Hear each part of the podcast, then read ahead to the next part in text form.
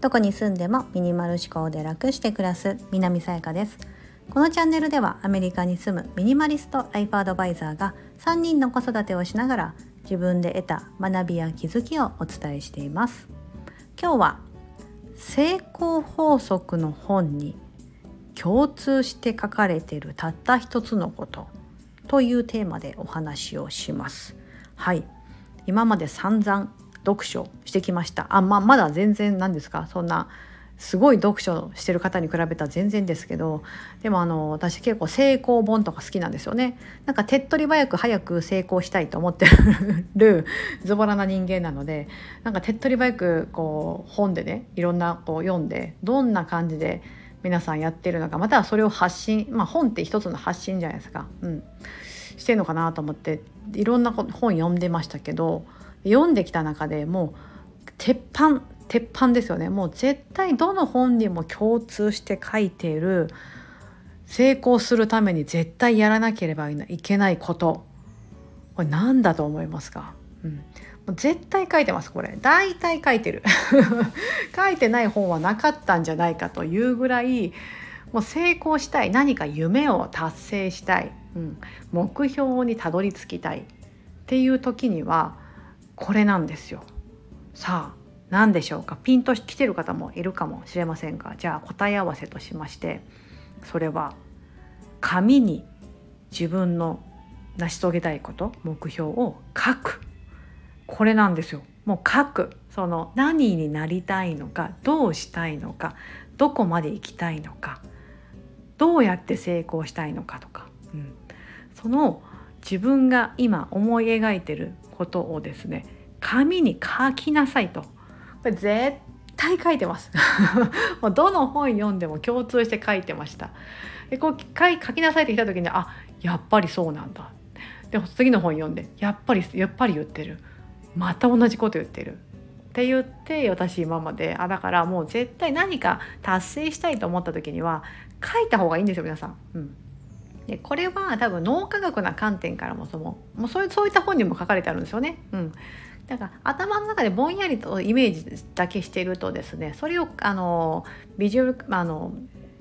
それを達成することが難しいとなぜならすごくぼんやりしてるから達成するイメージが湧かなかったりとかする。でも紙に書き出したりとかなんなら絵で描いてくださいとか、うん、イラスト付きで描きましょうとか。なんかそのそういうイメージのあの雑誌とかで切り抜きしてその貼り貼りましょうとかそういういろいろあるんですけど、うん、なんか具体的であれば具体的であるほどいいですよねと。うん。っ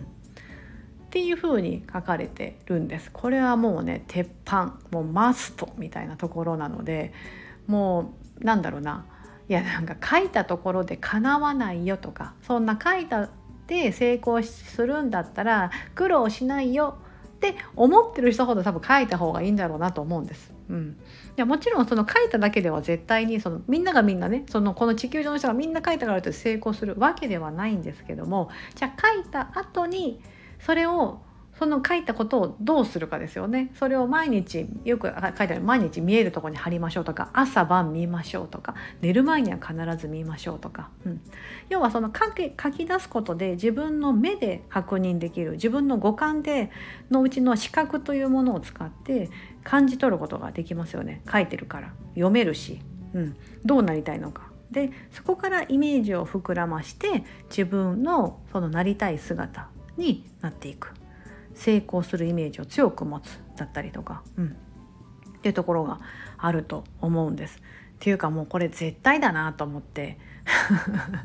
なんかあだからもうみんな言ってるんだからもうなんか愚直に信じて素直に信じてあの書けばいいんだなって思ってて、うん、なんかの年始の方にですね私かなりその書くことを配信してたんですけど年末年始ぐらいでやっぱりほら年末年始になるとですねいや今年はこうだったなとか来年はこうしたいな。でまたまたその年が始まったら今年はこういう年にするぞみたいな。なんかちょっとこう意欲が新しいねあの始まりの時ってこう意欲が湧いてこう計画みたいな感じでこう立てたくなるかなと思うのでその時にその書く時の8つのポイントとかもあるんですがちょっと概要欄に貼っときますねその辺のなんか書き書いた方がいいよシリーズ なんかやりたいこと欲しいものまたは叶えたい夢がある場合は書いといた方がいいよと。うん、そうでその書いてもうでももう最低限絶対書くのが多分絶対なんですよ。でその後はあのまあその後も大体こう鉄板で言われてるのがまあ、そのじゃあ毎日見るしそれをもっと具体的に逆算スケジュールみたいな感じでじゃあ10年後にこうなりたいんだったら9年後こう8年後こう5年後こうで今年はこうするみたいな感じで落とし込んでで今年こうだから今日はこうしようみたいなそこまでいけたら最高ですよみたいな、うん、書かれてます。そうでも確かにそれぐらいできればあとはその自分があのそうすると多分スモールステップになるからなんですよね。うん、10年間10年後にこうなりたいっていうところは今すぐにジャンプして届けはしないけどもそれをガーって噛み砕いていって今日この10年後に達成するために今日って考えたら例えば貯金だったら1,000万貯めたいってなってたら今日はじゃあ100円でいいみたいになるんだったら100円だったらいける。うん、ベイビーステップとかスモールステップとか言われますけどそういうふうにして一個一個積み重ねることができますと。結局人生はそういった一個一個の小さな小さな行動の積み重ね。であるのででもその目標が決まってない限りはその一歩が踏み出せない。うん、というふうになるのでまずは紙に書き出してなどうなりたいのか。うん、なんかその体重でもいいと思うんですよ。ダイエットしたいとか。ダイエットしたいでもどうあのその目標が決まってないといけないので何キロになりたいとか。ウエストは何センチになりたいとか、うん、なあの読者モデルになりたいとかいろいろありますよね、うん。なんかその自分が達成したいなりたい姿をじゃあ書き出してじゃあ読者モデルになるためには今日どうしたらいいんだ、まあ、まず今日はどの雑誌になりたいか決めてみようでもいいと思うんですよ。うん、例えばもう早々と来年読者モデルになりたいぞと決めたとしたらじゃあまずはどの雑誌に載るのか。じゃあその雑誌を買いに行こうとか。で明日になったらその雑誌の読者モデルの人を一人一人研究してみようとか。どんな共通点があるのかとか年齢はとかどんなもの持ってるのかとかどれぐらいのこうあの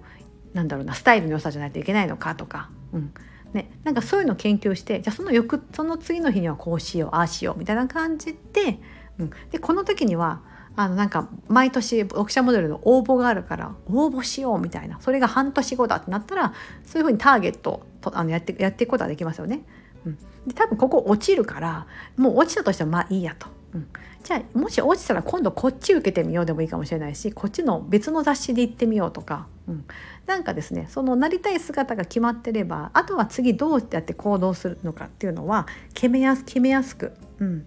なってくると思いますので。そう。だからまずは紙に書き出す。もうこれが成功法則のどの本書いても絶対書いてる。絶対書いてた。必ず書いてたなっていうのはあります。はい。皆さんどうでしょうか？書き出してるでしょうか？私も書き出してそのまま忘れてることもありますし何て書いたっけ？みたいなことだったりとか。あとはこう気持ちが変わってるのにその書き出すことをちょっと忘れてたりとか。するとあやっぱり忘れてたからかなってないなみたいなこととかって結構あるんですよね。うん。でも実際にちょっと前にそれこそ半年前とかに書き出してたことって案外あっさりかなってたりするんですよ。でそれ書き出してることを忘れてたりしてノート見返した時に思い出すんですけどあ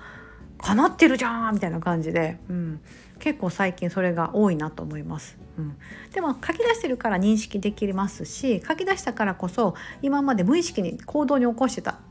ってことがあるので、うん、そういったふうにですね自分の行動を起こさせてくれるきっかけになるのであまりですねそんなどうせ書き出したところでとは言わずにですねこっそり皆さん書いてください。誰にも見せなくて大丈夫です。だって恥ずかしいじゃないですか。自分の夢とか目標って。ね人に笑われるんじゃないかとか。いやそんなそんな目標持ってんの？みたいな言われたりとかするようなんで私も一切誰にも子供にも夫にも絶対見せないようにしています。自分の中の秘め事。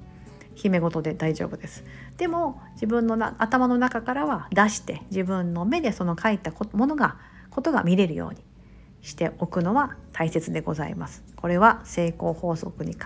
ず書いてたたった一つのことです。共通するたった一つのことでございます。はい。今日はそんなお話をしてみました。はい。是非今ですね聞きながらでもいいのでちょっとノートにペペッとメモしてみてください。どんな姿になりたいでしょうか。ここまでお聴きいただき本当にありがとうございます。素敵な一日をお過ごしください。